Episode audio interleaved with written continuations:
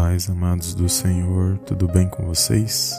A palavra de ânimo de hoje se encontra em Salmos 124, verso 1, 7 e 8, que diz assim: Se não fora o Senhor que esteve ao nosso lado, ora diga Israel, a nossa alma escapou como um pássaro do laço dos passarinheiros. O laço quebrou-se e nós escapamos. O nosso socorro está no nome do Senhor que fez o céu e a terra. Amém, amados. Glórias a Deus. Amados, quando nós meditamos nesses salmos, nós vamos ver que só Deus pode livrar o seu povo do mal. E quando nós fazemos uma retrospectiva do nosso passado, de todos os livramentos que nós passamos e que nós escapamos, nós vamos ver que o nosso Deus e Pai esteve conosco a todo instante, nos livrando e nos guardando de todo o mal. Então que nesse dia de hoje você possa colocar esta palavra de ânimo no teu coração que é um Deus nos céus que envia os seus anjos para nos guardar e nos proteger. Muitas das vezes, por causa das situações que se levantam, nós nos esquecemos da grandiosidade e da fidelidade desse Deus na minha e na sua vida.